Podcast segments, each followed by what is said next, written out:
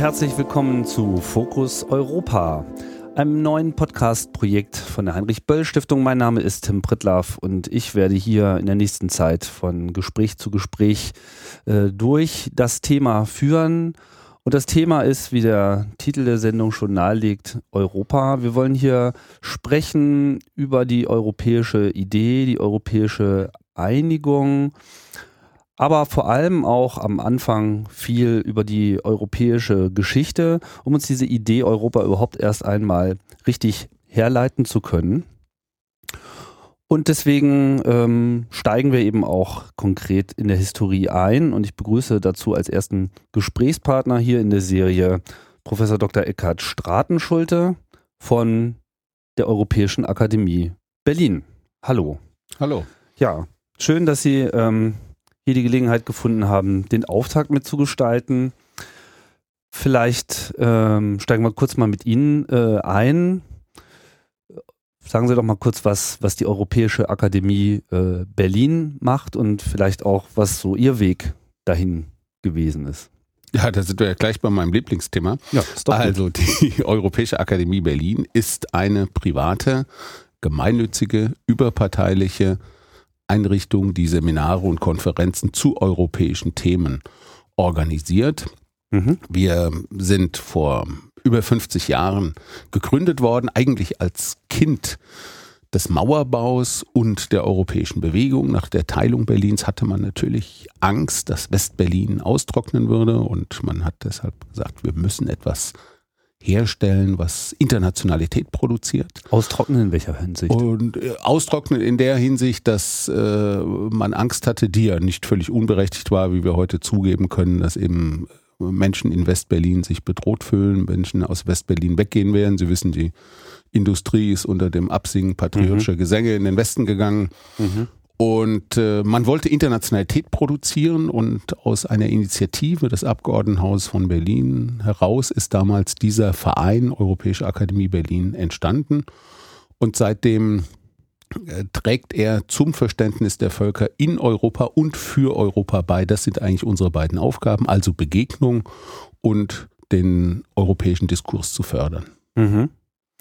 Und Ihr eigener Weg in das, in das Themengebiet? Äh, nun, der ist in gewisser Weise äh, vorgezeichnet äh, gewesen durch mein Politikwissenschaftsstudium. Ich bin dann nach meiner Promotion nach Berlin gekommen, 1978, und war damals schon äh, erst Dozent und später Leiter einer anderen europäisch orientierten Bildungseinrichtung.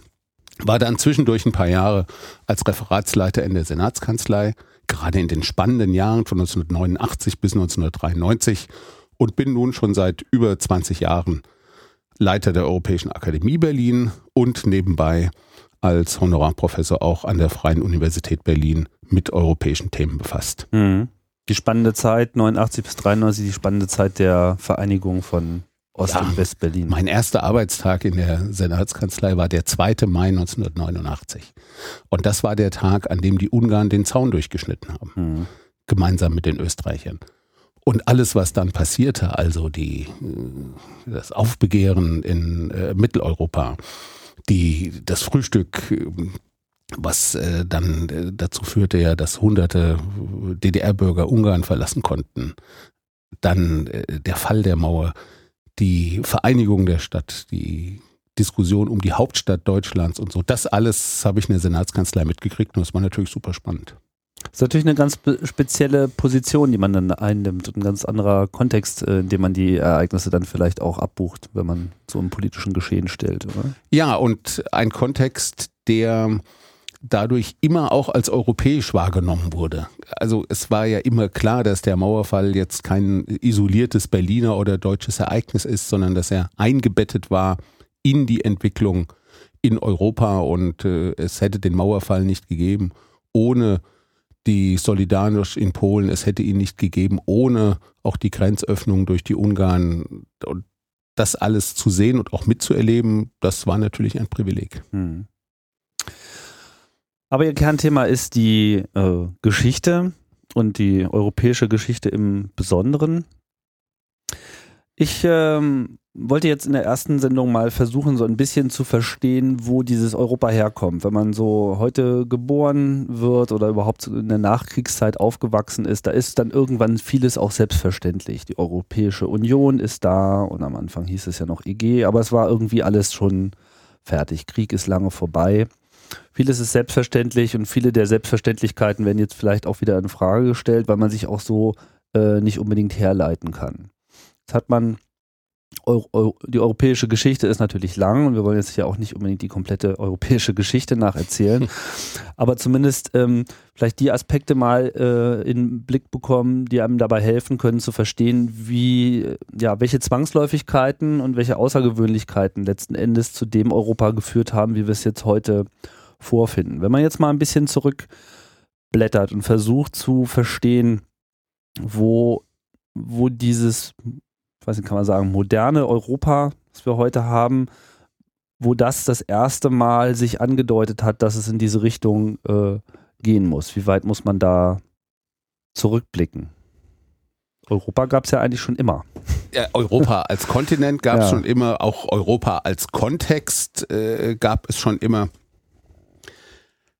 Dennoch denke ich, eine Zäsur war natürlich 1914 und wir sind ja nun in diesem Jahr intensiv mit äh, nochmal der Nachbetrachtung des Ersten Weltkriegs und seiner Entwicklung beschäftigt. Denn im Ersten Weltkrieg, durch den Ersten Weltkrieg sind die bisherigen Großreiche in Europa zerstört worden, die ja auch bei aller Kritik an autoritären Formen aber doch sowas wie, wie, wie kleine europäische Integration waren. Also das Habsburger Reich zum Beispiel, ja, auch das Osmanische Reich, das ja nun Teile von Südosteuropa ähm, ja, beherrscht hat, aber auch in gewisser Weise äh, integriert hat, auch das Deutsche Reich. Also da gab es ja ähm, große Organisationsformen, die dann durch den Ersten Weltkrieg auch zerstört worden sind und die ja auch einem aggressiven Nationalismus dann in der Zwischenkriegszeit Platz gemacht haben. Den es so vorher Und, nicht gab? Ähm, äh, den es, ähm, der sich entwickelt hatte im 19. Jahrhundert. Vorher spielte Nationalismus in Europa keine große Rolle. Der sich dann auch ja, manifestiert hat in Unabhängigkeitsbewegungen und, und eine davon hat ja dann auch unmittelbar zum Ersten Weltkrieg geführt, nämlich die serbische von ähm, als äh, Versuch gegen, gegen das äh, Habsburger Reich äh, zu punkten. Und äh, daraus ist natürlich dann auch äh, sehr viel Hass und Konfrontation entstanden. Und wenn man sich jetzt die Europäische Union heute anguckt, dann könnte man, ohne jetzt Schuld relativieren zu wollen, ein bisschen zugespitzt sagen, die Antwort auf den Ersten Weltkrieg war der Zweite Weltkrieg. Und die Antwort auf den Zweiten Weltkrieg war die europäische Integration. Und das ist ehrlich gesagt schon eine wesentlich bessere Antwort. Das heißt, dieses Europa, das wir heute haben, also die Europäische Union, ist jetzt nicht nur so ein Herzensprojekt und so ein Kulturprojekt von ein paar Schwärmern, die schon immer gerne zusammen in die Oper gegangen sind, sondern es ist die rationale und zukunftsorientierte Antwort auf eine Situation, die zweimal im letzten Jahrhundert zum Tod von Millionen Menschen geführt hat. Und das ist eine ganz beachtliche Leistung und äh, das ist, glaube ich, auch der Ausgangspunkt, von dem man ausgehen muss. Aber wie, wie, muss man sich denn diese alte Ordnung vor dem Ersten Weltkrieg vorstellen? Was war denn dann die Zwangsläufigkeit, die jetzt äh, in diesen Konflikt überhaupt äh, gemündet hat? Also war es überhaupt zwangsläufig oder war es ein Unfall der Geschichte? Was hat sich denn da ähm, zusammengebraut? Wie waren denn diese verschiedenen Teilreiche zueinander in Konstellationen, dass das so passieren konnte. Darüber gibt es ja im Augenblick eine intensive äh, Diskussion und äh, ein wichtiger Historiker, Herr Clark, hat ja ein großes Buch darüber geschrieben, das er nennt die Schlafwandler. Und ähm, darin macht er deutlich, dass die Entstehung des Ersten Weltkrieges nicht einem Masterplan äh, gefolgt ist, wie man das beim Zweiten Weltkrieg sagen kann. Der Zweite Weltkrieg war relativ einfach. Da gab es ein ganz klares Kriegskonzept von Anfang an, was die Nazis entwickelt hatten und was sie dann auch durchgesetzt haben. Das war im Ersten Weltkrieg nicht so, sondern man kann sagen, die Mächte sind eigentlich durch Konfrontation, durch Konkurrenzen, durch Gebietsansprüche, durch Ängste, die anderen könnten einen Vorteil erzielen, in diesen Krieg, den sie im Grunde genommen alle nicht wollten, hineingestolpert. Und ähm, wir dürfen nicht vergessen, dass auch der Erste Weltkrieg ja Millionen Menschen das Leben gekostet hat. Das wird in unserer Erinnerung über, immer überlagert vom Zweiten Weltkrieg, der noch schlimmer und noch grausamer war. Aber der Erste Weltkrieg, das war kein, kein Spaziergang, sondern ein wirklich schlimmer, brutaler Krieg. Und es ist nach dem Ersten Weltkrieg nicht gelungen, die Situation in Europa zu, zu stabilisieren, dass so etwas nicht nochmal geschehen kann. Das heißt, Nach dem Prinzip, Zweiten Weltkrieg ist das gelungen und das ist die Leistung der ja. Europäischen Union. Das heißt, schon ein Mangel an, soll man sagen, europäische Integration geht jetzt vielleicht ein bisschen zu weit, aber äh, überhaupt der Fähigkeit zu einer internationalen Abstimmung und Krisenbewältigung hat schon kräftig dazu beigetragen, dass es überhaupt zum Ersten Weltkrieg hat kommen können? Äh, das hat zum Ersten Weltkrieg äh, sehr erheblich beigetragen.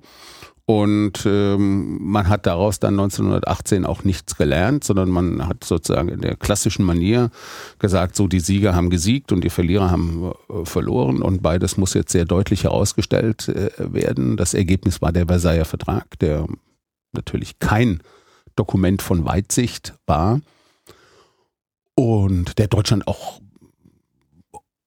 in die alleinschuldige Rolle gedrängt hat, die es bei aller Verwicklung nicht hatte und ähm, Deutschland auch gedemütigt hat, was dann wiederum Resonanzboden war für die Propaganda der Nationalsozialisten. Äh, da hat man also Chancen verspielt, eine stabile Nachkriegsordnung aufzubauen und äh, sie hatte dann auch nur 20 Jahre gehalten. Gab es denn zu dem Zeitpunkt schon in irgendeiner Form, auch vielleicht nur im Ansatz, irgendeine Art von europäischer oder sagen wir mal transnationaler Struktur. Gremien, Treffpunkte, Konferenzen. Ja, also es gab eine große europäische Selbstverständlichkeit. Eigentlich schon auch vor dem Ersten Weltkrieg und auch noch in der, in der Zwischenkriegszeit. Die bezog sich natürlich auf eine Elite, aber diese Elite war selbstverständlich mehrsprachig. Diese Elite ist sich begegnet, ist äh, innerhalb Europas gereist, hat sich äh, verstanden, hat gemeinsame Kultur genossen. Die Oper ist eine typische äh, europäische Kulturform. Ja. Also das alles, das alles gab es, also dieses, dieses kulturelle Europa, das gab es natürlich ähm, schon sehr lange. Und äh, das ist dann eigentlich durch die politischen Entwicklungen äh, zerschlagen worden.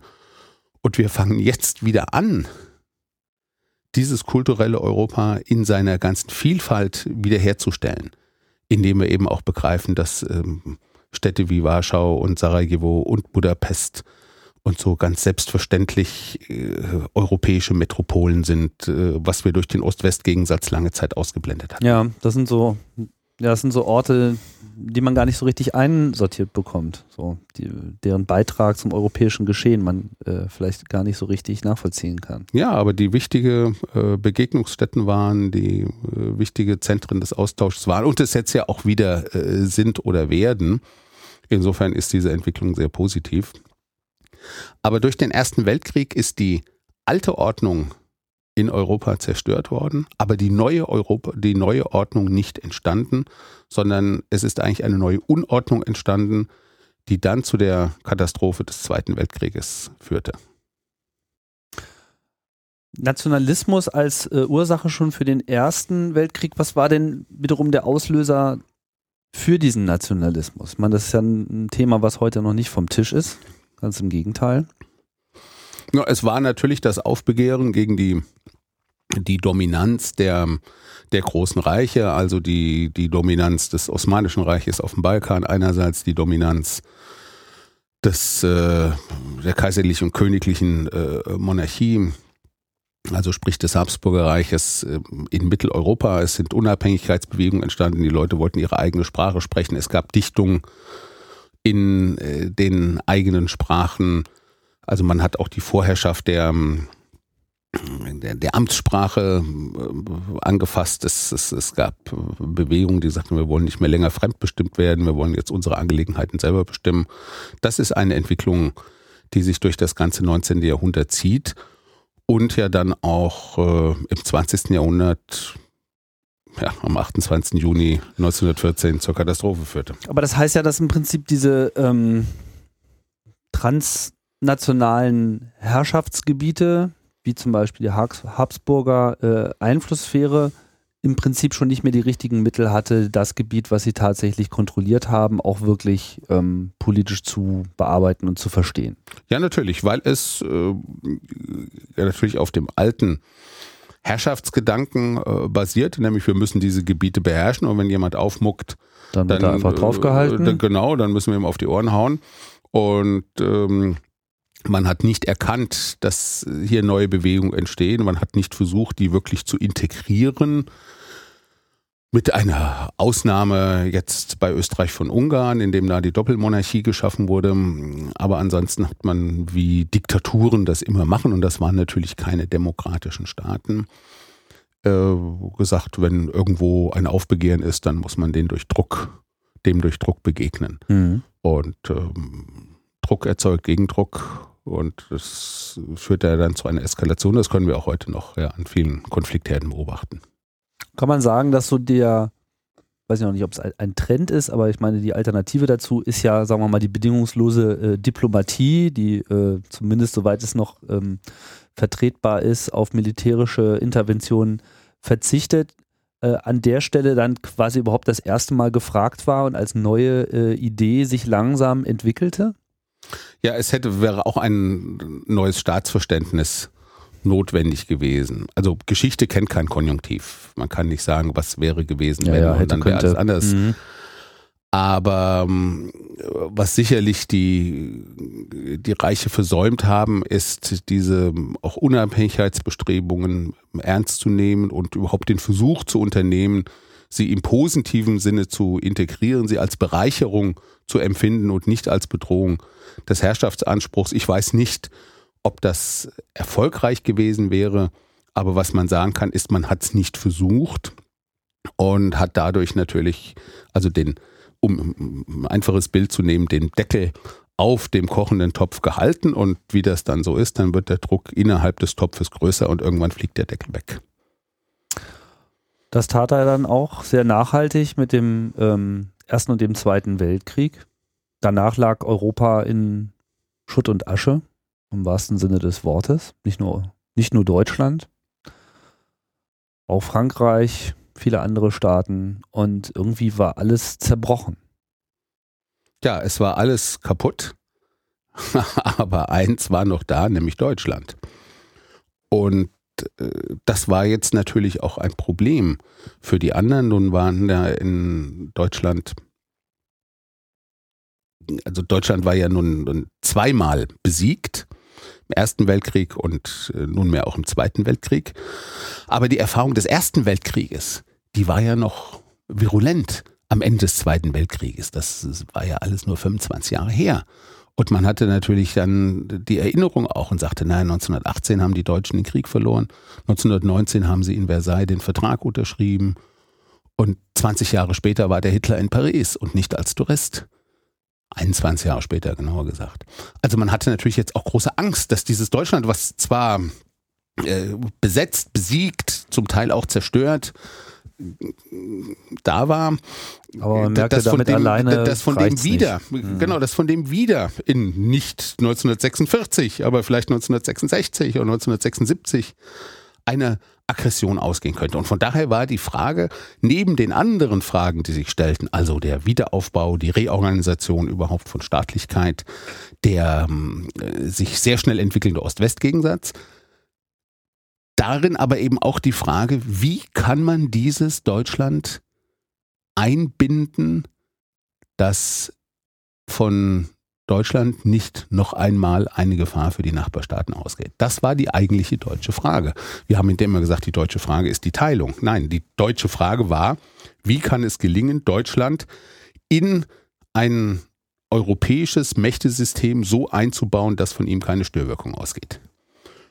Und der erste Versuch war ganz klassisch. Man hat gesagt, naja, dann müssen wir eine Allianz gegen Deutschland bilden.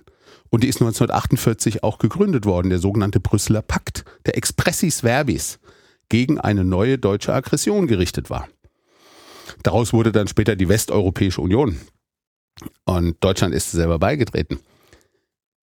Aber das war eigentlich das alte Denken. Ich fühle mich bedroht. Ja. Also baue ich Kapazitäten auf gegen die Bedrohung, was natürlich dazu führen kann, dass der, von dem ich mich bedroht fühle, sich auch bedroht fühlt. das sieht und sich auch bedroht fühlt und dann schaukelt sich die Sache hoch bis zu einem Punkt, wo dann vielleicht einer sagt, es ist besser, wir schlagen jetzt zu als später, weil der andere immer stärker wird. War ja auch so eine Überlegung im Ersten Weltkrieg. Und ähm, das hat nicht sehr weit geführt. Und der zweite Versuch war ja dann der Europarat, 1949 gegründet. Das ist die älteste auf Frieden und Zusammenarbeit gerichtete Nachkriegsorganisation in Europa. Und in diesem Europarat gab es eine heftige Debatte über die Kompetenzen des Europarates. Und es gab den Versuch, mit dem Europarat eine Institution zu schaffen, mit begrenzter Zuständigkeit, aber mit echten Vollmachten. So hieß das damals. Begrenzter Zuständigkeit. Begrenzte Zuständigkeit, aber echte von, das heißt, er sollte nicht für alles zuständig sein, Ja. also keine Vereinigten Staaten von Europa. Mhm. Aber er sollte in den Bereichen, in denen er zuständig ist, dann auch wirklich Kompetenzen haben. Das ist ja genau das, was wir heute in der Europäischen Union haben. Ja. Und darauf konnte man sich aber im Europarat nicht einigen. Weil einige Staaten gesagt haben, wir wollen Frieden natürlich, wir wollen Zusammenarbeit, aber wir sind nicht bereit, Souveränität abzugeben. Und die Europäische Gemeinschaft für Kohle und Stahl, über die seit 1950 verhandelt wurde, ist eine Ausgründung aus dem Europarat der Mitgliedsländer des Europarates, die gesagt haben, wir wollen aber mehr machen wozu der Europarat als Ganzes nicht bereit war. Der erste Präsident der Parlamentarischen Versammlung des Europarates, Paul-Henri Spark, ein Belgier, ist enttäuscht zurückgetreten von seinem Präsidentenamt, genau mit dieser Begründung, sagt, hier kommen welche und schlagen uns was vor. Und statt zu sagen, wir unterstützen das, sagen wir nein. Und Paul-Henri Spark sagt dann auch, wenn wir so viel Energie darauf verwenden würden, das zu gestalten, wie wir jetzt darauf verwenden, Nein zu sagen, dann wären wir weiter in Europa. Jetzt sind wir schon bei 1949, 50 angekommen, wo ja im Prinzip auch schon Westdeutschland, neue Bundesrepublik, äh, sich gegründet hat. Nach dem Krieg 45. Ähm, diese Phase bis zu dem Europarat, ich meine, wenn sich das 48 erst gebildet hat, wer nahm denn eigentlich an dieser Diskussion teil? Also wenn man sich gesagt hat, das ist die deutsche Frage, wer hat an ihrer Beantwortung aktiv mitgearbeitet? War das im Wesentlichen Frankreich? es war natürlich auf der einen Seite Frankreich. Frankreich war ja eine, ja, Siegermacht zweiter Klasse, äh, kann man mal sagen. Es war ja im militärischen Sinne keine Siegermacht, aber es wurde ja dann in den Kreis der Alliierten aufgenommen, hatte dadurch da natürlich auch Einfluss. Es ähm, äh, gab die Diskussion unter den Alliierten, die allerdings sehr stark auch mit der Ost-West-Spaltung beschäftigt waren. Wir hatten ja dann schon 1947 die Zusammenlegung der britischen und der amerikanischen Zone in Deutschland. Dann äh, gab es natürlich schon die handelnden Politiker. Also Konrad Adenauer beispielsweise, eine der großen Figuren der Nachkriegszeit, der eigentlich seine Karriere schon hinter sich hatte. Als er dann Bundeskanzler wurde 1949, war er 73 Jahre alt. Hat er angefangen, dann war er Mhm. 14 Jahre Bundeskanzler. Und da hat er noch seine Memoiren geschrieben, anschließend. Und äh, also die, die, die handelnden Personen äh, gab es ja. Das waren in Deutschland eben diejenigen, die den Nationalsozialismus entweder innerhalb des Landes oder im Exil überstanden hatten. Es waren die Alliierten, es waren natürlich die Franzosen, die sich äh, von der Situation, obwohl sie ja nun auf der Gewinnerseite waren, äh, durchaus bedroht fühlten. Das heißt, so richtig freuen konnte man sich über seinen Sieg auch noch nicht, weil man einfach keine Lösung hatte. Naja, natürlich. Es, und, und Deutschland war stärker als Frankreich, auch, auch bevölkerungsmäßig stärker als Frankreich. Deutschland hat äh, auch geostrategisch eine wichtige Lage mitten in Europa. Das alles kann, kann Frankreich nicht ignorieren und Frankreich war auch nicht wie Großbritannien dann noch durch ein Meer geschützt, sondern hat eine lange Grenze, da war nur der Rhein dazwischen, da kommt man schnell drüber. Mhm. Und äh, mit den Erfahrungen des Ersten Weltkrieges und vorher des Krieges 1870, 71 äh, war man in Frankreich natürlich skeptisch und hat nach einer Lösung gesucht. Und hat man sie versucht, gemeinsam mit Deutschland zu finden? Ja, das ist, der, das ist eigentlich das wirklich Neue an der europäischen äh, Integration, also der, was wir heute Europäische Union nennen, was damals als Europäische Gemeinschaft erst für Kohle und Stahl und dann Europäische Wirtschaftsgemeinschaft entwickelt wurde, dass man sich, um den Frieden voreinander zu sichern, zusammenschließt. Wenn Sie heute Geschichtsbücher lesen, also Schulbücher und so, dann wird die Geschichte der europäischen Integration oft als so eine Liebesgeschichte dargestellt. Das ist wie so eine Seifenoper, ja. So ja. die großen alten Männer der europäischen Integration und die haben sich alle so lieb gehabt und konnten gar nicht voneinander lassen. Das ist natürlich alles Quatsch. Die Europäische Union ist nicht auf Liebe und Vertrauen gegründet, sondern auf Hass und Misstrauen. Da war keine Liebe und kein Vertrauen 1950, fünf Jahre nach dem Krieg. Welcher Franzose sollte denn da abends im Bett gesessen haben und gesagt haben, ich habe die Deutschen so lieb? Ja. Aber das ist gerade die Leistung. Verstehen Sie, das sage ich nicht, um die EU zu denunzieren. Das ist die Leistung. Dass man gesagt hat, wir warten nicht, bis wir alle Probleme beseitigt haben und dann schließen wir uns irgendwie zusammen, sondern dass man gesagt hat, wir schließen uns zusammen, um die Probleme, die wir miteinander haben, zu beseitigen. So im Privaten lernt man jemanden kennen, ja, und dann verliebt man sich und dann wird geheiratet. Hier war das umgekehrt. Hier wurde zuerst geheiratet und dann hat man sich kennengelernt und jetzt fangen wir auch an, uns zu lieben. Aber wer hat denn diese, ich nenne das jetzt mal eine neue Doktrin, ja, wer hat die denn ähm, etabliert? Ja, formuliert hat sie Robert Schumann, der französische Außenminister. Mhm. Ähm, und zwar am 9. Mai 1950 in einer Rede. 9. Mai kein Zufall, das war der, der heute noch in großen Teilen Europas äh, als Feiertag gefeierte ähm, Siegestag im Zweiten Weltkrieg. Und da hat er eine Rede gehalten, in der er diese, ähm, in dem er diese europäische Gemeinschaft äh, skizziert hat und hat gesagt, lasst uns zusammenarbeiten. Es gab einen früheren Impuls. In, welchem Jahr? 1950. 50. Mhm. Es gab einen früheren Impuls. Das, der war schon 1946 von Winston Churchill. Da hat Winston Churchill eine beachtliche Rede gehalten an der Universität in Zürich, aber damals als Oppositionsführer, nicht als britischer Premierminister und hat die Vereinigten Staaten von Europa gefordert. Und hat da zwei Sachen gesagt, äh, die ganz interessant sind, nämlich ähm, zweitens ohne uns. Also Großbritannien gehört natürlich nicht dazu, wir haben eine Commonwealth, aber ja. erstens, erstens die Basis eines solchen Konstruktion Vereinigten Staaten von Europa muss die Zusammenarbeit zwischen Deutschland und Frankreich sein. Das klang natürlich ein Jahr nach dem Krieg, also ziemlich heretisch.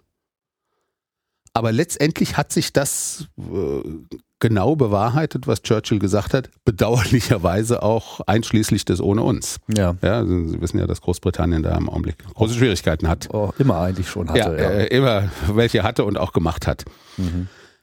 Und äh, das heißt, die europäische äh, Integration nach dem Krieg, und das ist, glaube ich, auch wichtig zu sehen, ist jetzt nicht so ein, so ein, so ein Produkt des vor Liebe überschwappenden Feuilletons, sondern ist eine real politische Kalkulation, mit der es gelungen ist, die verschiedenen Ziele, die man hatte, nämlich die Sicherung des Friedens, den Wiederaufbau Europas und auch das Bestehen im Kalten Krieg, also in der Auseinandersetzung, die ja in der Zeit auch sehr hart und bedrohlich war. Das wird heute retrospektiv äh, oft vergessen, weil glücklicherweise das ganz Schlimme nicht passiert ist.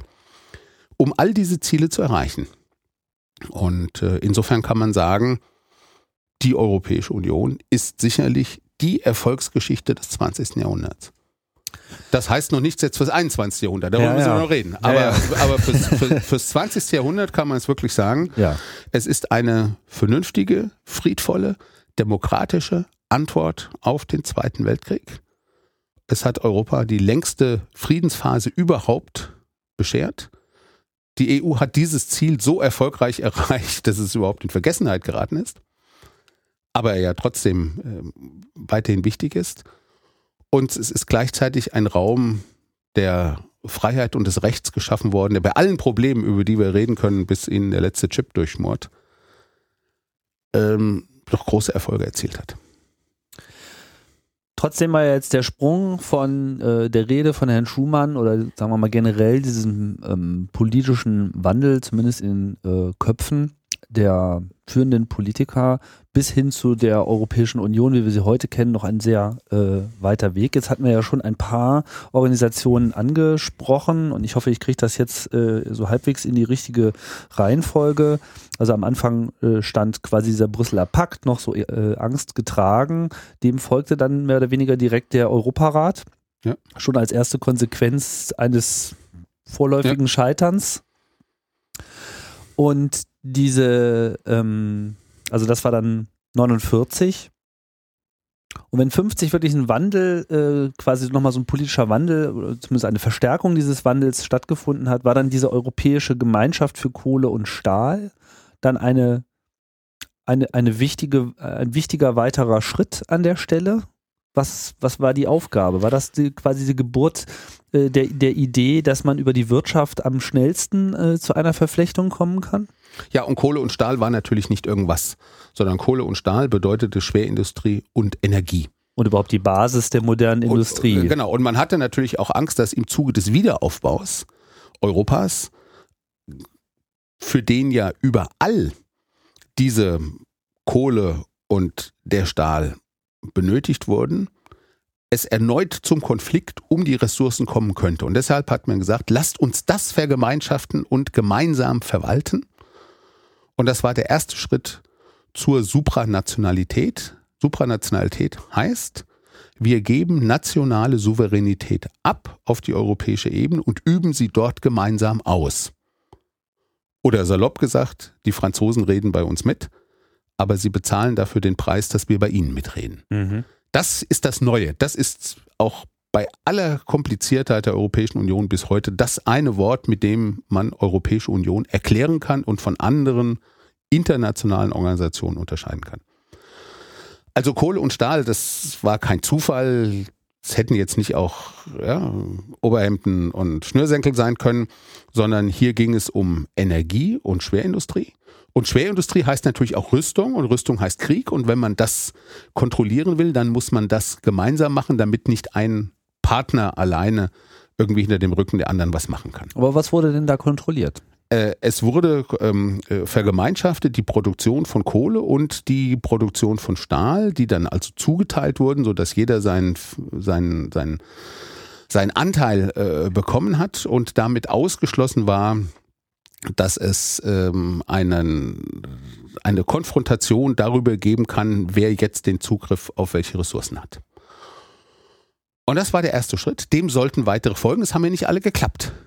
Aber da, ich meine, äh, im, im, im Zentrum ähm, stand da, war da nicht das Saarland dann auch äh, ein, ein, ein, ein kritischer Bereich, der ja, dann nach dem Krieg noch äh, zu Frankreich gehörte? Äh, das Saarland äh, ist ja erst 1957 überhaupt wieder zur Bundesrepublik gekommen. Das, das Saarland war natürlich, das war auch, sagen wir mal, relativ elegant. Dadurch ähm, äh, zwar im Streit zwischen Deutschland und Frankreich, aber da ist ja nun, nun unstreitig irgendwie zwischen zu Deutschland oder Frankreich gehörte, äh, war seine Integration in diese europäische Gemeinschaft für Kohle und Stahl kein Problem. Das Saarland war ja ein wesentlicher äh, Kohleproduzent mhm. äh, auch. Und ähm, insofern konnte auch damit dieser Konflikt ähm, entschärft werden. Mhm. Der zweite Schritt ist ja dann gescheitert. Das war die Europäische Verteidigungsgemeinschaft. Man wollte ja noch weitergehen. Man hat gesagt, wir machen eine gemeinsame Europaarmee. Mhm. Und das wäre natürlich eine enorme Übertragung von Souveränität gewesen. Von wem ging diese Idee aus? Äh, die ist entstanden auch in dem Kreis der, der Europäischen Gemeinschaft für Kohle und Stahl, also innerhalb dieser sechs, mhm. die sich darauf auch geeinigt hatten. Ja, also es gibt einen Vertrag. Also sechs muss man vielleicht mal benennen. Also, also äh, Belgien, Deutschland, äh, Frankreich, Italien, Luxemburg, Niederlande. Genau. Dazu. Also mhm. Benelux sagen wir da ja immer Deutschland, äh, so ein bisschen zusammen mit Deutschland, Frankreich und Italien. Also diese sechs haben gesagt, lasst uns den nächsten Schritt machen, eine gemeinsame europäische Armee.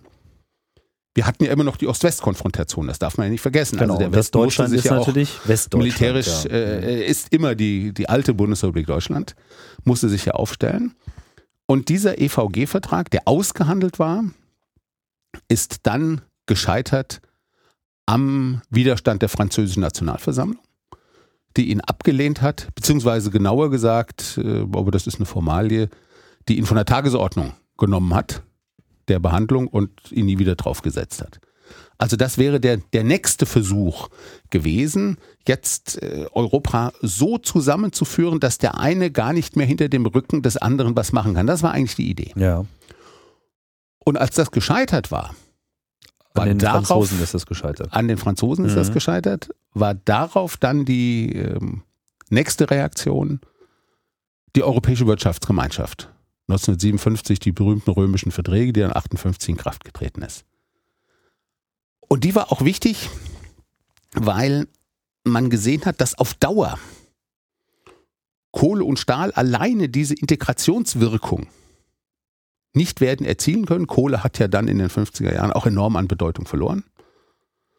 Heute sind ja diese alten Kohle- und Stahlreviere alles Krisenregionen oder mit vielen Milliarden umgestaltete äh, Regionen. Denken Sie ans Ruhrgebiet, Saarland, ja, aber auch Lothringen und so. Also es sind ja alles die, die armen Mhm. äh, Teile jetzt.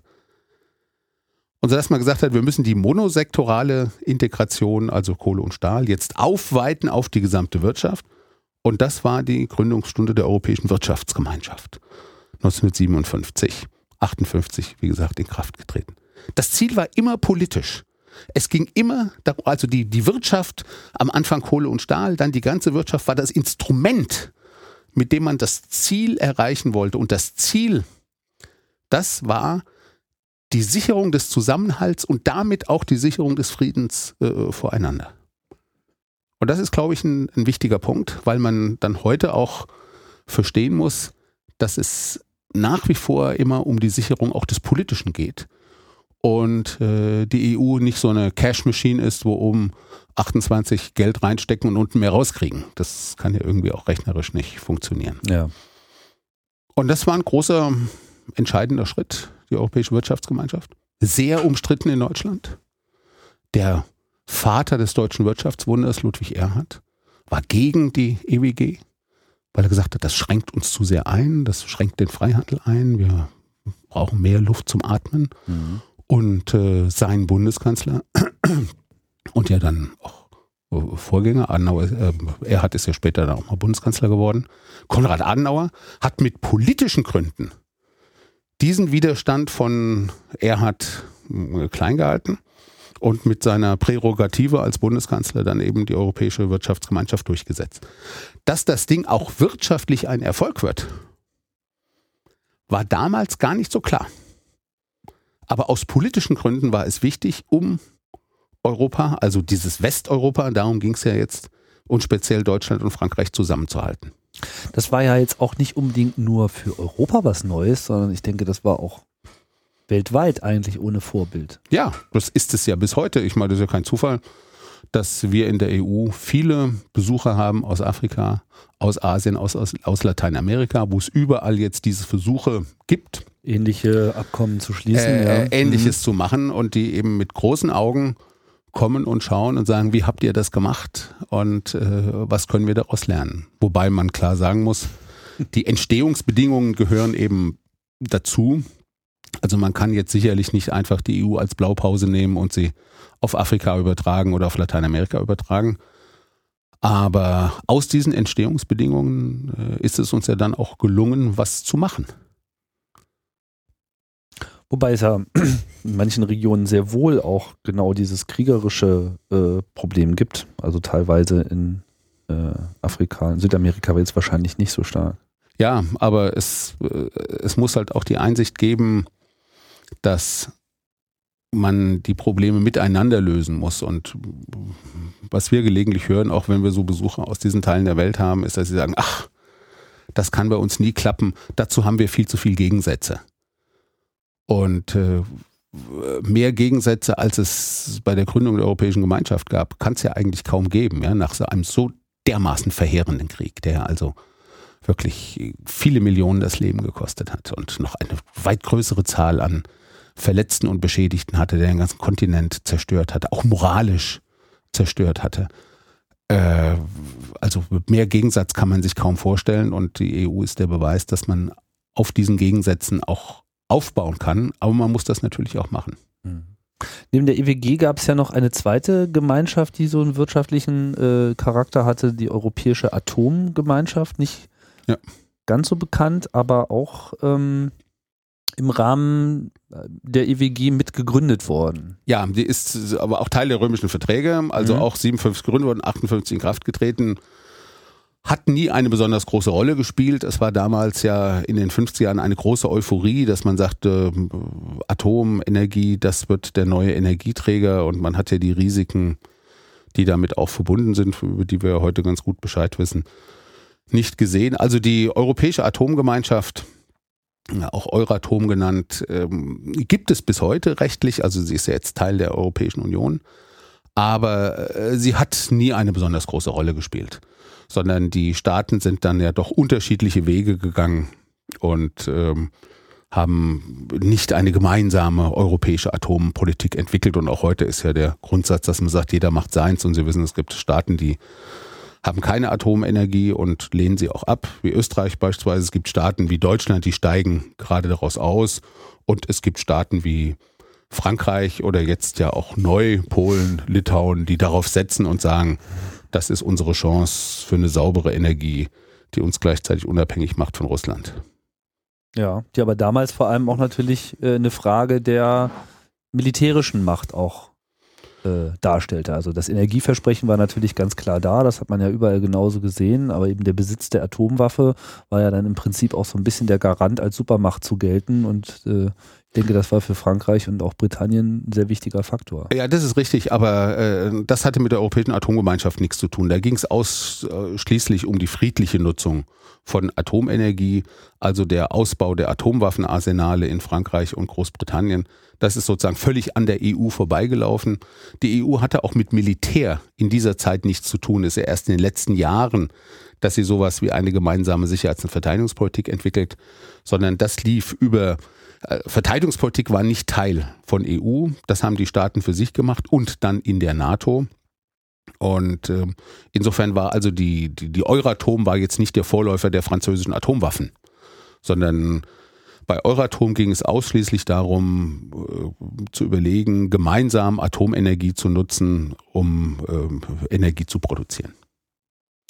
Aber das war dann sozusagen so, so, so, so, so eine Trinität, die, die so zusammenstand. Also diese EGKS, Kohle, Strom, dann äh, Atomenergie und eben die allgemeine äh, Wirtschaftsgemeinschaft, die dann im Prinzip ja Europa bis in die, in die 80er Jahre ähm, so geführt hat.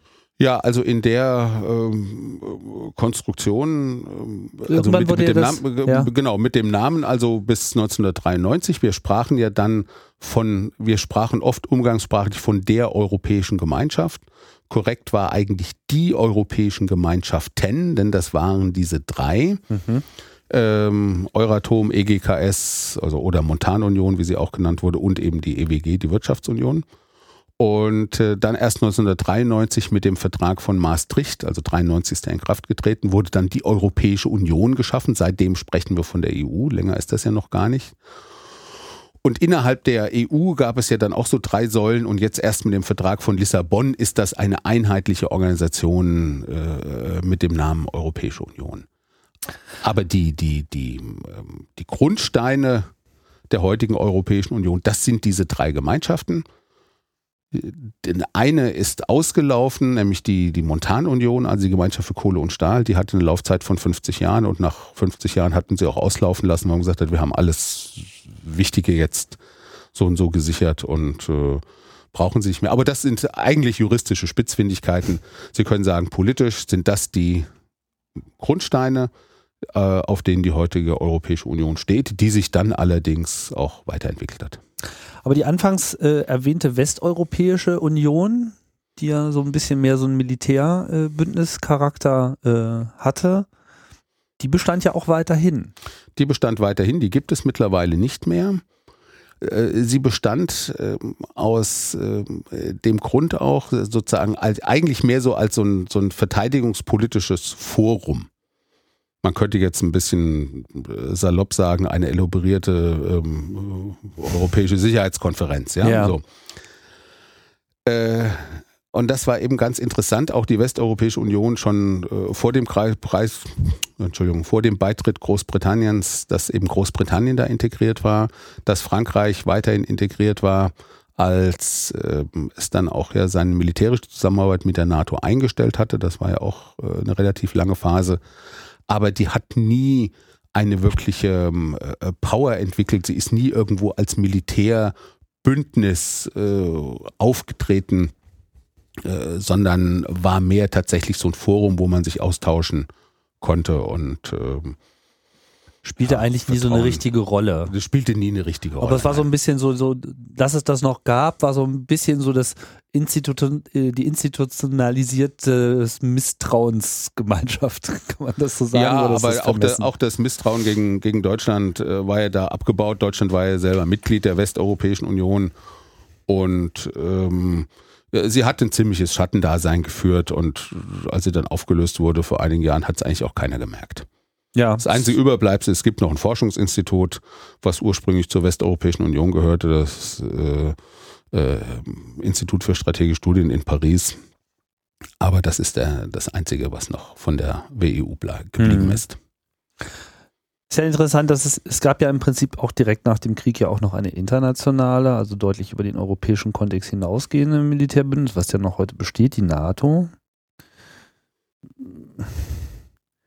Spielte die damals schon eine große Rolle oder war das auch erstmal nur so eine Idee? Ich glaube, die NATO war der Schutzschild unter dem die Europäische Union sich überhaupt entwickeln konnte. Insofern spielte sie eine sehr wichtige Rolle. Die NATO hatte, wie der erste Generalsekretär Lord Ismay das mal sehr schön gesagt hat, drei Funktionen. To keep the Americans in, to keep the Russians out and to keep the Germans down. Alles drei waren Voraussetzungen überhaupt für die europäische Integration. Also to keep the Russians out, also die, damit war natürlich die Sowjetunion gemeint bedeutete, äh, man muss natürlich in dem Ost-West-Gegensatz bestehen können, weil wenn, es gab ja so ein Schreckensszenario, die Kosaken auf den Champs-Élysées. Das sowas wurde ja damals diskutiert. Man hatte ja Angst, die Russen marschieren einfach durch und sind eines Tages am Atlantik. Und äh, dass das nicht passieren kann, ist ja überhaupt Voraussetzung, dass man sich neu organisieren kann. Äh, Keep the Germans Down, darüber haben wir schon gesprochen, dass also sichergestellt werden muss, dass Deutschland keine Sonderrolle äh, spielt. Und dafür war wiederum die Voraussetzung to keep the Americans in. Also die USA auf dem europäischen Kontinent zu halten. Das war ja auch eine Garantie an die anderen Europäer, sagen zu können, lasst euch mit den Deutschen ein und falls mit den Deutschen was schiefgehen sollte. Wir sind noch da dann sind wir noch da und können eingreifen, so ein bisschen wie wenn die Eltern am Rande des Spielplatzes sitzen und dem Kind sagen, du kannst ruhig mit den Größeren spielen, aber wenn die dich hauen wollen, dann komme ich sofort äh, und greife ein. Mhm. Also man darf die positive Rolle, die die USA für die europäische Integration gespielt haben, dadurch, dass sie diese Garantie gegeben haben, nicht unterschätzen. Ähm, ist ja immer noch eigentlich das beherrschende Thema, auch in der aktuellen Diskussion, ich will jetzt nicht zu sehr in die Gegenwart äh, gehen, aber das, das, das, das Sicherheitsgepflicht, das europäische Sicherheitsgepflicht, gemeinsame Außenpolitik etc. scheint mir auch immer noch eine der großen Fragezeichen zu bleiben. Ist der, der schwierigste Punkt, an dem man sich überhaupt einigen kann. Vor allem dieses politische Wirken nach außen, weil alles, worüber wir jetzt im Prinzip jetzt gesprochen haben, ist ja quasi der Weg der inneren Festigung eine, eine, eine mehr oder weniger auf sich, also auf das gesamte europäische äh, Gefüge plus eben das Verhältnis zu den USA, äh, das überhaupt erstmal als solches werden zu lassen, um zu Hause in Anführungsstrichen erstmal Ordnung zu schaffen.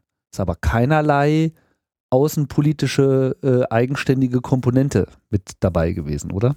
Ganz genau. Die Europäische Union hatte keine Außenpolitik sondern sie hat sich auf sich selber äh, konzentriert. Sie hatte dann anfangs eine sogenannte europäische politische Zusammenarbeit. Das war aber nichts anderes als ein gelegentliches Kaffeetrinken der Staats- und Regierungschefs, bei dem sie sich mal erzählen, was sie so alles machen und was sie so alles vorhaben. Das heißt also, Außenpolitik war nicht Teil der ähm, EU-Politik.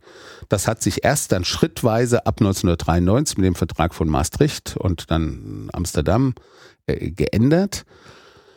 Hat sich jetzt nochmal fokussiert durch den Vertrag von Lissabon. Seitdem haben wir ja einen europäischen Auswärtigen Dienst und eine europäische Außenministerin, die nicht so heißen darf. In dem Verfassungsentwurf ja. hieß sie europäische Außenministerin. Das heißt, sie hohe Beauftragte für Außen- und Sicherheitspolitik. Und da zeigt sich natürlich auch das ganze Dilemma. Die EU-Staaten haben erkannt, dass sie nur gemeinsam in der Weltarena eine Rolle spielen. Sie tun sich aber gleichzeitig sehr schwer damit, nationale Souveränität und auch nationale Anerkennung, die man so kriegen kann. Außenminister ist immer schön, ja, es kommt immer ins Fernsehen, es gibt gut zu essen, man ist wichtig, äh, das aufzugeben. Und auch in der Wahl von Frau Ashton, um das mal offen zu sagen, zeigt sich das ja. Man hat also nicht die stärkste Persönlichkeit gesucht, die diesen EAD, also diesen Auswärtigen Dienst jetzt nach vorne bringen kann und die EU da profilieren kann, sondern man hat äh, jemanden genommen, der von Anfang an sehr schwach war, der auch äh, keine Verbindungen hatte und ja auch sehr geringe Ansprüche äh, hatte. Und das ist, glaube ich, kein Zufall, sondern es hat auch damit zu tun, dass natürlich die Nationalstaaten gesagt haben, nun haben wir schon so viel Souveränität verloren, im äh, Wirtschaftsbereich, im Währungsbereich und nun wollen wir wenigstens da noch als Nationalstaaten äh, glänzen. Also das also ist so ein Supranationalität schon, aber man will es auch nicht übertreiben. Also das geht so ein bisschen nach dem Motto, wasch mir den Pelz, aber mach mich nicht nass. Mhm. Ja, wir möchten gerne gemeinsame Außenpolitik machen, aber gleichzeitig möchten wir mit unserer nationalen Außenpolitik nicht zurückstehen. Das Zweite, was natürlich den Auftritt der EU schwächt, ist ähm, soweit die EU militärisch organisiert ist, ist sie das in der NATO. Es gibt zwar eine militärische Komponente der EU mittlerweile, die aber ausschließlich äh, fokussiert ist auf äh, Out-of-Area-Einsätze, also die Wahlen im Kongo äh, sichern, sowas, aber eben nicht das eigentliche, die Landesverteidigung. Das ist nach wie vor Aufgabe der NATO und äh, bei den Militäreinsätzen tut die EU sich ja ausgesprochen schwer. Wir haben jetzt so ein System mit sogenannten Battle Groups, die werden alle sechs Monate neu zusammengesetzt und sollen sozusagen so eine Art freiwillige Feuerwehr äh, sein und wenn es dann irgendwo brennt, dann kann man die alarmieren. Die sind überhaupt noch nie eingesetzt worden und das ist auch kein Zufall, weil dieses ganze System sehr schwerfällig ist. Und das schwächt natürlich auch die gemeinsame Außenpolitik insofern, als Militär, Gott sei es geklagt, ja doch natürlich ein Teil außenpolitischen Auftretens auch ist und äh, das aber nicht wirklich von der EU repräsentiert wird, sondern dann von der NATO. Jetzt haben wir äh, viel über Organisationen gesprochen, die ja letzten Endes alle irgendwelche Vorstufen der Europäischen Union waren und im Prinzip so die ersten, die grundsätzlichen Ideen äh, geliefert haben. Jetzt gibt es ja aber auch einige europäische Organisationen, die sich herausgebildet haben, die im explizit nicht Teil dieses, ich sag mal, ähm, Kernprozesses ähm, waren und sind. Länder wie Norwegen etc., Skandinavien haben sich da schon immer weit rausgehalten, auch ihre eigenen Wirtschaftsräume äh, gebaut, die es ja auch immer noch äh, gibt, die natürlich gegenüber der EU viel kleiner und schwächer dastehen. Ähm, wie kann man diesen Verlauf äh, betrachten? Was waren dort die, die, die einigenden Kräfte, die ja jetzt nicht so unmittelbar von dem Krieg so stark äh, beflügelt worden sind, wie das eben bei diesen so immens in, involvierten Nationen wie äh, Frankreich und Italien zum Beispiel der Fall war und natürlich Deutschland. Die Europäische Union war immer auf das ganze Europa angelegt und war immer für das ganze Europa offen. Also schon in dem EGKS-Vertrag heißt es in der Präambel, dass andere äh, Staaten aufgefordert sind, dem Beispiel der hohen vertragsschließenden Seiten zu folgen und äh, sich dem anzuschließen. Und in den römischen Verträgen finden Sie eine vergleichsweise äh, Passage, Artikel 49 des EU-Vertrages, des gültigen Vertrages sagt, jedes europäische Land kann die Mitgliedschaft in der Europäischen Union beantragen. Das heißt nicht, dass es sie automatisch bekommt, aber es kann sie beantragen. Ist da auch definiert, was die europäischen Länder sind? Das ist natürlich genau der Punkt. Was Europa ist, ist nicht definiert ja. und wird sich auch so nicht definieren lassen, sondern Europa ist äh, auch als Kontinent eine Setzung und letztendlich ist Europa das, was wir als Europa definieren. Ich will damit nur sagen, es ist nie gegründet worden als ein Club von einigen Schönen und Reichen, die sagen, wir machen uns jetzt noch schöner und reicher, sondern weil es ja diesen politischen Anspruch gab, Frieden zu strukturieren, gab es immer das Angebot an alle und die EU ist ja von 1952 ihrer Gründung als EGKS bis 2014 von 6 auf 28 gewachsen, also hat sich mehr als vervierfacht. Das zeigt ja, dass das auch ernst gemeint ist. So, und jetzt gibt es eigentlich äh, einige Staatengruppen. Also die erste, das sind die, die Mitglieder sind. Das ist klar. Dann gibt es ähm, als zweites Staaten, die mit der Europäischen Union sehr eng kooperieren. Das sind zum einen die Mikrostaaten, die haben auch nicht viel Wahl, also San Marino, Andorra, äh, Monaco ja. und äh, die eben auch mittendrin liegen. Und auch Norwegen, Liechtenstein und Island, die mit der EU über den europäischen Wirtschaftsraum verbunden sind. Die sind damit sozusagen ein Mitglied zweiter Klasse. Sie sind nämlich Mitglied der wirtschaftlichen Strukturen des Binnenmarktes, einschließlich Freizügigkeit, einschließlich Schengen auch übrigens. Ja. Aber sie sind nicht Mitglied der politischen Strukturen. Und äh, das liegt daran, dass sie gesagt haben, wir wollen diesen Schritt, so viel Souveränität abzugeben, nicht mitgehen. In Norwegen gab es ja zweimal einen Antrag auf Mitgliedschaft, zweimal einen ausgehandelten Vertrag und zweimal 1973, 1995 hat die norwegische Bevölkerung das abgelehnt. Aber trotzdem gibt es da enge äh, Beziehungen und äh, eine, eine Teilintegration. Dann gibt es die nächste Staatengruppe, das sind die, die gerne Mitglied werden möchten. Die Kandidaten und wie die EU das dann nochmal unterscheidet, die potenziellen Kandidaten, das ist also der Balkan dass, also soweit er nicht schon, schon Mitglied ist, was wir immer so Westbalkan nennen, um das Wort Jugoslawien zu vermeiden.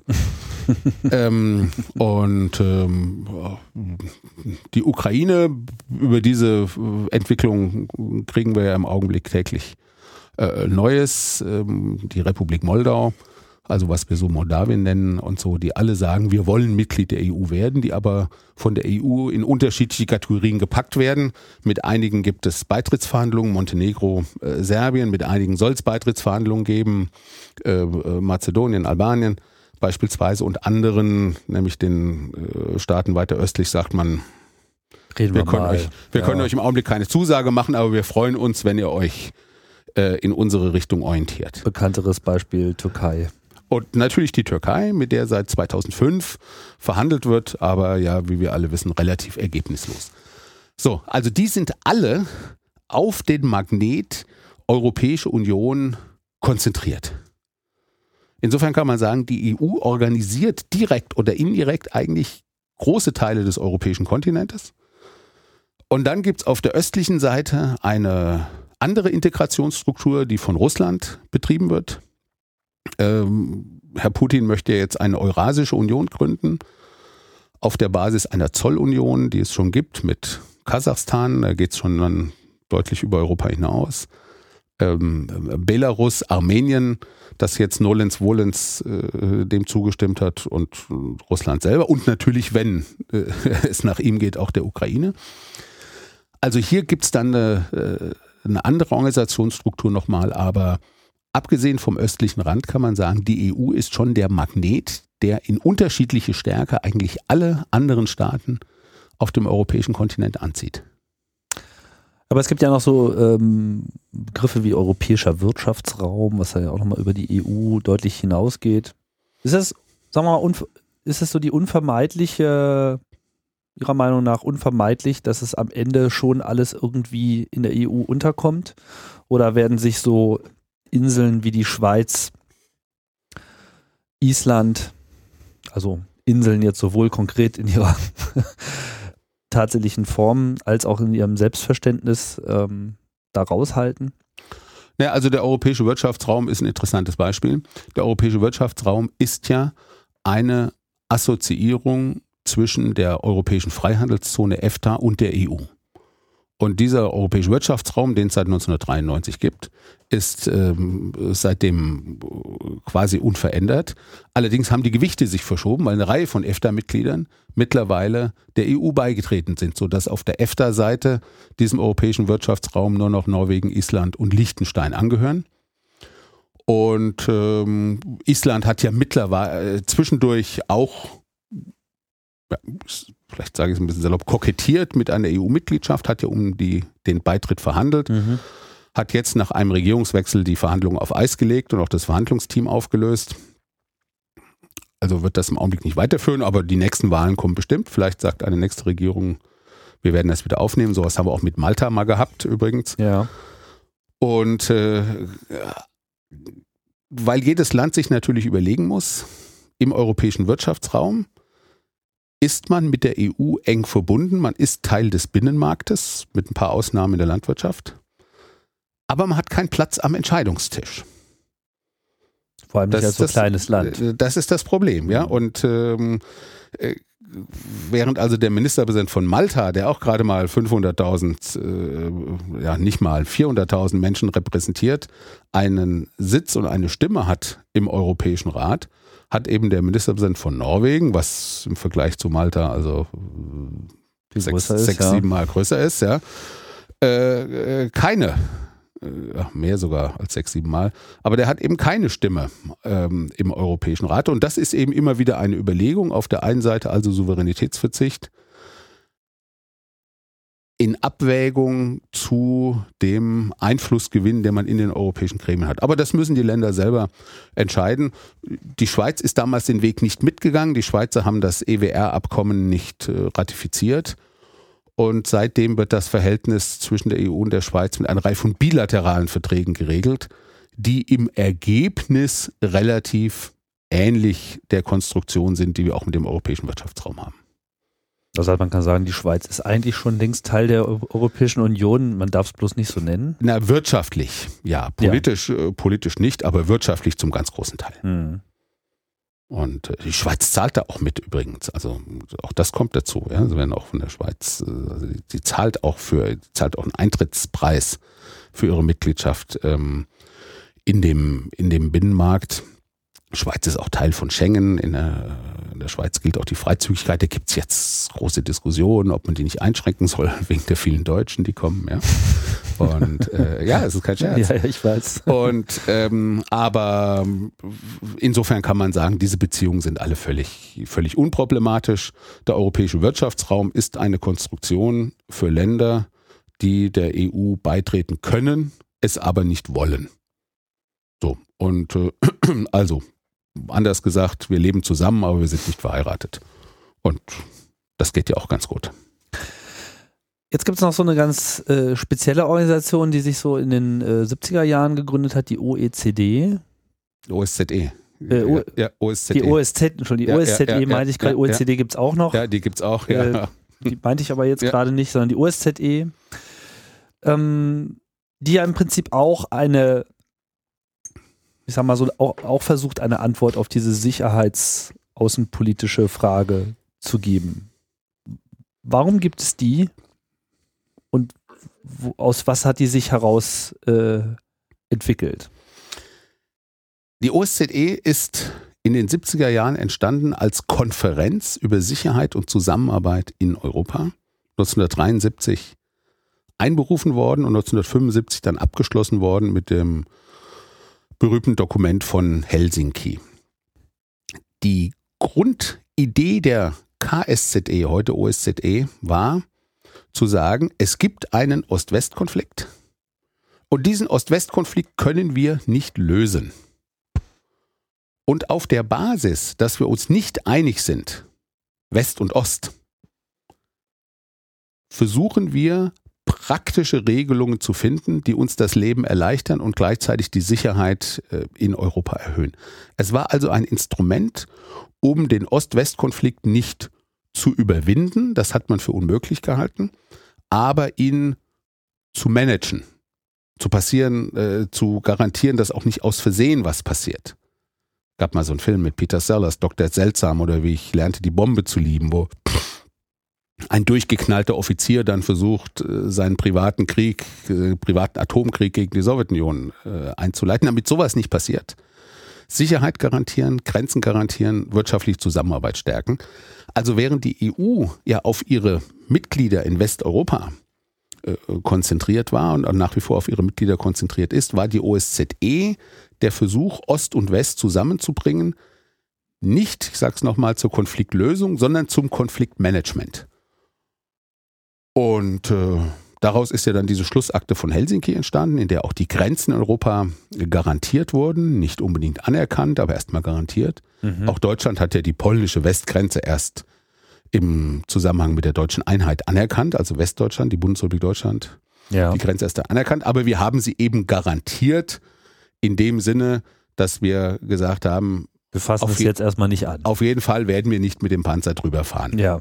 Ja, so, mhm. das ist ja schon mal äh, eine wichtige Voraussetzung überhaupt für friedliches ja. Miteinander. Also das heißt, die KSZE war eine völlig andere Geschichte. Sie ist eine Reaktion auf den Ost-West-Konflikt. Und ähm, nachdem der dann vorbei war, hat die KSZE sich in 1995 in die OSZE umbenannt, also von der Konferenz zur Organisation für Sicherheit und Zusammenarbeit in Europa die ist sozusagen das niedrigschwelligste, ähm, das niedrigstschwellige, nied, äh, wie auch immer, also das kleinste Angebot an Integration. Und der kleinste ihr, gemeinsame Nenner das sozusagen. ist genau ja? der mhm. allerkleinste gemeinsame Nenner. Und äh, deshalb gehören der OSZE alle europäischen Staaten an. Auch Russland? Auch, auch Russland natürlich, einschließlich der zentralasiatischen Staaten, die früher Teil ähm, der Sowjetunion waren, also Kasachstan, Kasachstan Usbekistan. Äh, Usbekistan, Tadschikistan, Kirgisistan, Turkmenistan. Sogar die Mongolei sich. Plus, ja, ja, das ist aber, äh, das hat mit der Geschichte nichts zu tun. Die sind erst 2012 äh, beigetreten. Ja. Plus die USA und Kanada wegen NATO. Ja. Ja, also weil es ja um, um Sicherheit auch ging. Und die OSZE macht heute Wahlbeobachtungen, sie macht so ein bisschen Demokratietraining, aber ist nicht wirklich eine Organisation von großer Bedeutung. Heute vielleicht nicht. Aber in gewisser Hinsicht ist das ja dann auch wieder so ein Versuch, überhaupt erstmal so eine supranationale Ordnung über die europäische Ordnung hinaus zu finden. Na, es war eher der Versuch, einfach ähm, dafür Sorge zu tragen, dass äh, Spannungen nicht eskalieren. Also es war eigentlich ein Instrument der Entspannungspolitik. Darum ging es. Entspannungspolitik basiert ja darauf, dass man sagt, ich äh, akzeptiere die Ziele und die Werte des anderen nicht. Wir haben keine gemeinsame Basis, aber dennoch unternehmen wir konkrete Schritte, um das Leben der Menschen zu verbessern, um den wirtschaftlichen Austausch anzureichern und um sich gegenseitig ähm, äh, die Existenz äh, zu garantieren. Und das Instrument äh, war eigentlich die KSZD und in den 70er Jahren hat sie natürlich eine Rolle gespielt. Sie hat ja im dritten Korb, wo es um menschliche Erleichterungen ging, also es wurde damals in drei Körben verhandelt, Sicherheit, Wirtschaft und äh, menschliche Erleichterung, hat sie ja ähm, auch äh, einige Aussagen gemacht zur Demokratie und ähm, darauf haben sich ja dann Oppositionelle in Osteuropa auch berufen. In Tschechien hat sich die Charta 77 gebildet, die hat also ausdrücklich Bezug genommen auf die KSZE-Schlussakte von 1975.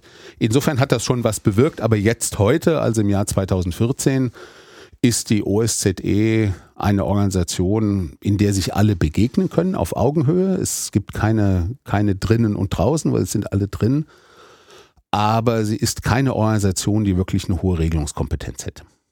Also alle drin ist jetzt auch ein bisschen vermessen, es ist jetzt keine UNO. Na, alle in Europa drin. Ja. So, mhm. natürlich, ja, ja, mhm. nur auf Europa bezogen, aber da sind tatsächlich alle drin.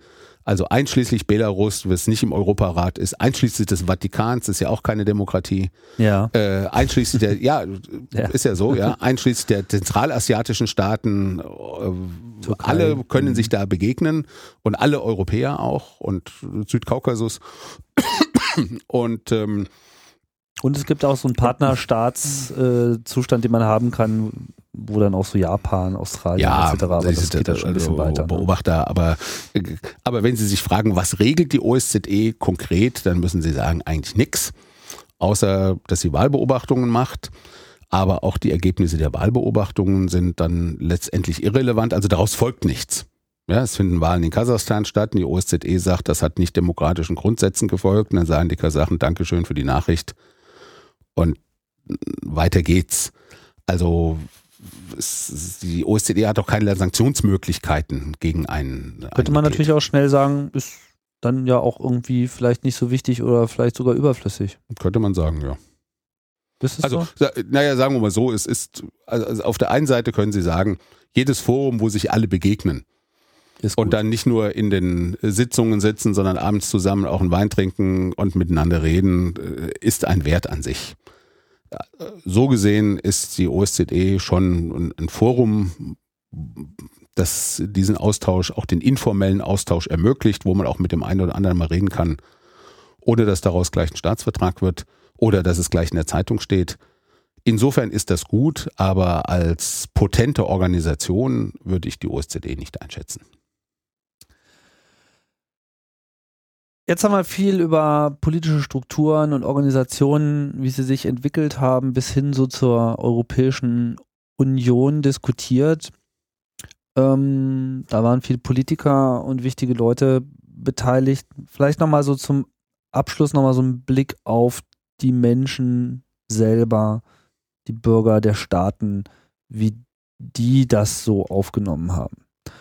Also so ein ähm, rationale Herleitung, wie das der Schumann dann in seiner Rede gemacht hat und sagt, ich habe mir die Situation jetzt hier mal genauer angeschaut und meiner Meinung nach sollten wir diesen starken Schritt machen. Das war natürlich etwas, was in wahrscheinlich sowohl in Frankreich, Deutschland kann ich so recht nicht einschätzen, nicht sonderlich populär war zu diesem Zeitpunkt. Trotzdem sind ja diese Schritte eingeleitet worden und haben die von uns hier schon diskutierten positiven Auswirkungen gehabt.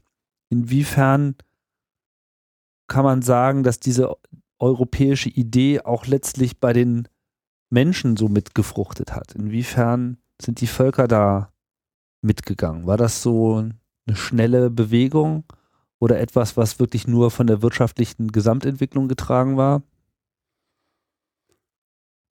Ich glaube schon, dass man sagen kann, dass die, die Mehrheit der Menschen in der Europäischen Union auch wirklich gefühlt Europäer sind. Es ist ja deutlich, dass man sich nicht entscheiden muss, ob man Deutscher oder Europäer ist, sondern man kann ja beides sein, genau wie man Berliner und äh, Deutscher sein Mhm. kann und ja auch ist.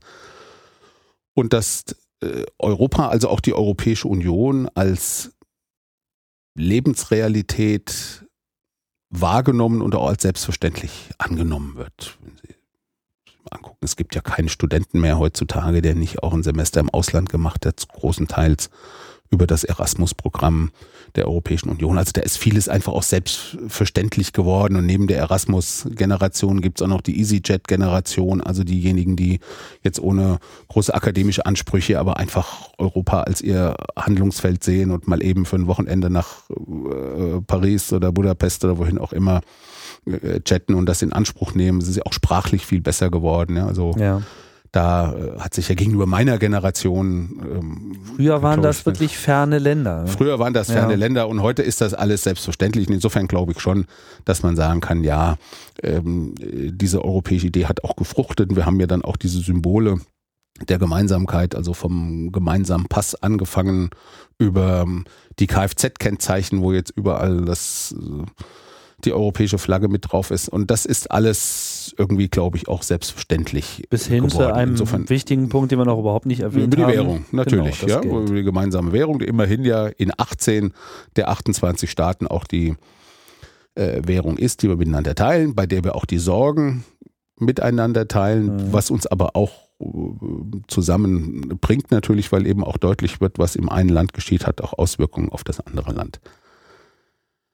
Trotzdem gibt es gerade in Krisenzeiten immer auch eine Tendenz in nationalistische Lösungen flüchten zu wollen. Und das erleben wir im Augenblick sehr stark auch im Parteienspektrum, nicht mal so sehr in Deutschland, aber in, in anderen Parteien, wo es mit der UKIP in Großbritannien oder mit äh, Jobbik in Ungarn, äh, also starke, äh, oder dem Front National in Frankreich, also wirklich starke Strömungen gibt, die sagen, Europa ist alles Quatsch, wir haben Krise und wir müssen uns auf unser Nationalsein konzentrieren. Das ist natürlich ein völlig illusorischer Ansatz, der aber bei einem Teil auch äh, fruchtet. Das erinnert mich manchmal so an Kinder, die hinausgehen in die Welt und wenn es dann irgendwie unangenehm wird, dann flüchten sie sich doch wieder zu den Eltern oder zu der Vorstellung, wie schön es doch damals war, ja, ja als die Mama einem am Küchentisch einen heißen Kakao gemacht hat.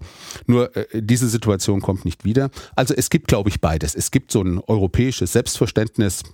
Das wird auch gar nicht mehr groß diskutiert. Das nimmt man wahr, das nimmt man hin, da ist man Teil Europas. Und es gibt auf der anderen Seite so eine Tendenz, wenn es schwierig wird, wenn es unüberschaubar wird und Europa ist immer schwierig zu durchschauen, dann auf vermeintlich einfache Lösungen äh, zurückzugreifen. Ja, wenn wir wieder unser eigenes Geld haben und wenn alle Ausländer aus dem Land raus sind und wenn äh, nur noch äh, deutscher Käse gegessen wird äh, ja, und kein französischer mehr und dann geht es uns allen besser. Natürlich eine Illusion, aber so ein psychologischer Reflex, um mit Unsicherheit umzugehen. Und deswegen ist es natürlich auch ganz wichtig für die EU, äh, diese Sicherheit äh, zu produzieren und für die Teilnehmerländer diese Sicherheit zu produzieren, damit Menschen sich da nicht äh, in die falsche Ecke drängen lassen. Aber ich glaube, das Grundgefühl, um Ihre Fragen nochmal aufzugreifen, ja. das ist in der großen Mehrheit schon europäisch und ganz selbstverständlich europäisch. Und verstärkt sich auch von alleine. Das glaube ich schon auch, ja. Weil äh, die Generation meiner Kinder, die erlebt dieses äh, Europa doch weitestgehend grenzenlos und selbstverständlich und äh, das wollen die auch nicht mehr aufgeben. Wenn man dann so versucht, mal ein bisschen in die Zukunft zu blicken, was ja immer nicht ganz einfach ist, ja, aber habt ihr jetzt gemerkt, diese Supranationalität hat so ihre positiven Auswirkungen gehabt. Wirtschaftliche Festigung, politische Festigung. Krieg haben wir zwar gehabt, aber nichts, auch was nur ansatzweise in der Dimension. Ja, und nicht unter den Mitgliedstaaten. Und nicht unter den Mitgliedstaaten, richtig. Ja. Ähm, Genau, wichtiger Punkt.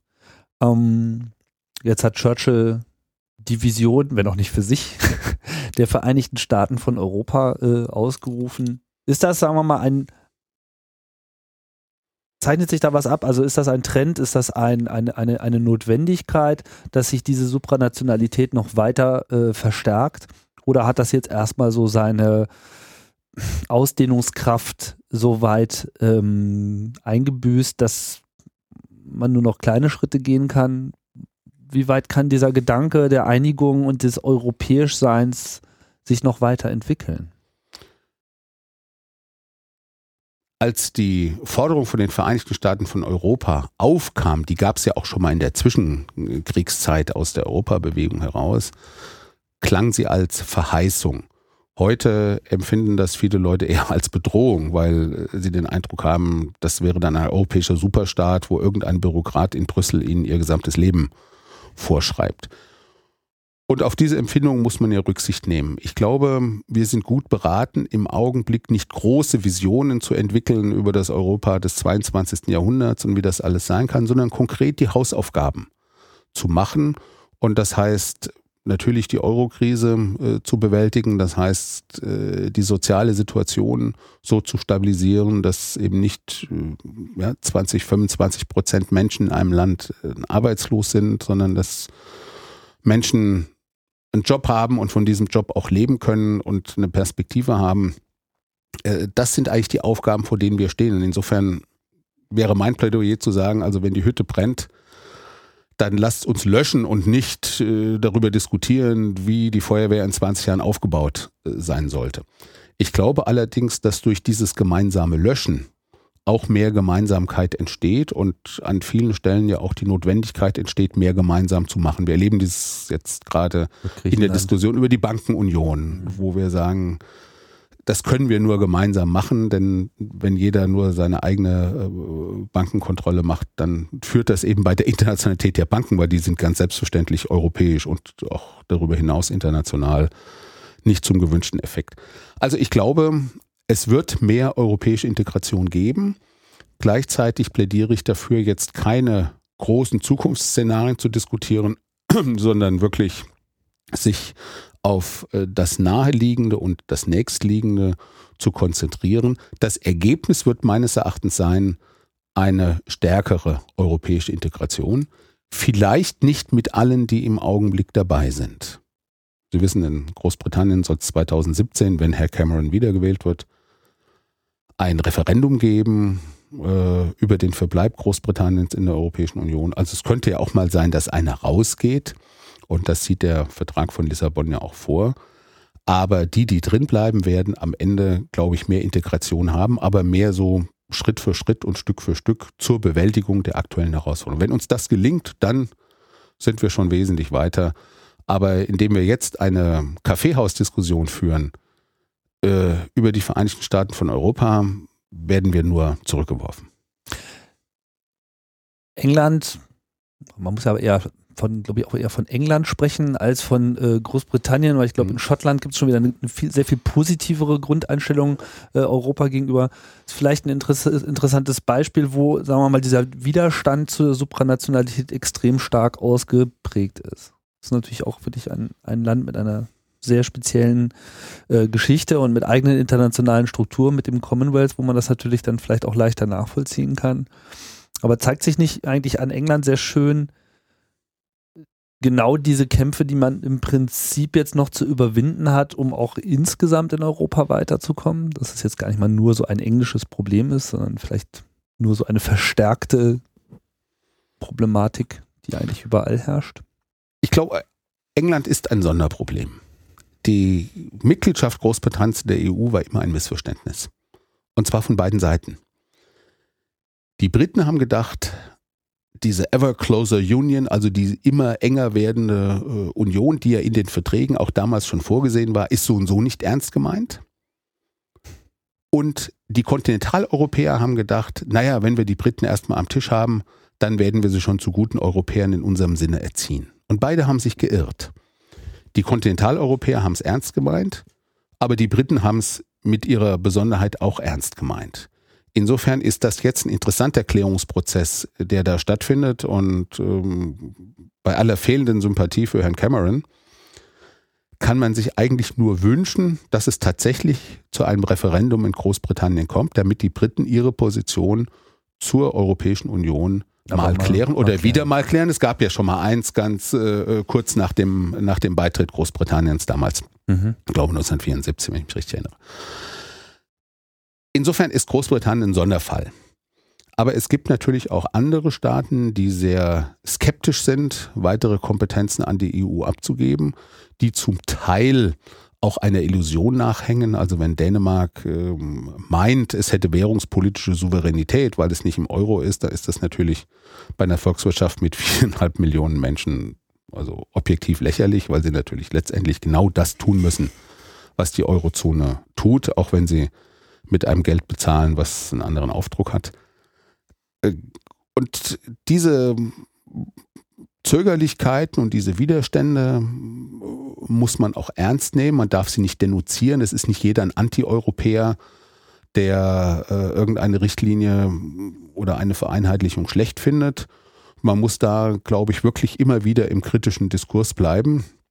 Und letztendlich äh, muss man dann alle für den gemeinsamen Weg gewinnen. Also ich halte auch nichts davon, da jetzt das immer die EU einzuteilen in die Euroskeptiker und die Euro-Befürworter. Wir müssen das schon, schon ernst nehmen. Bei Großbritannien, die muss man natürlich auch ernst nehmen, aber ist es nochmal was anderes, weil die Voraussetzung eine andere ist als bei, sagen wir, Schweden oder Tschechien oder so, die ja auch eher zurückhaltend sind. Mhm. Gut, ich denke, an dieser Stelle können wir dann das Gespräch auch zum Ende führen. Vielen, vielen Dank für die Ausführungen. Das war jetzt der, wie ich finde, gelungene Versuch, so ein bisschen die Vorgeschichte der Europäischen Union auszuloten und dabei auch so ein bisschen mal so das Gefühl herauszuarbeiten, was eigentlich diese ganze Entwicklung äh, getragen hat. Vielen Dank, Herr Stratenschulte. Ich kann auch nur sagen, herzlichen Dank an Sie für die Einladung und an alle, die sich mit dem Thema beschäftigen und sich sowas anhören. Und äh, vielen Dank auch an die Hörer hier der ersten Ausgabe von Fokus äh, Europa. Wir werden jetzt hier in regelmäßiger Folge mit weiteren Gesprächen diese Themenwelt hier weiter äh, ausbauen und versuchen uns dem Thema Europa neu zu nähern. Bis bald.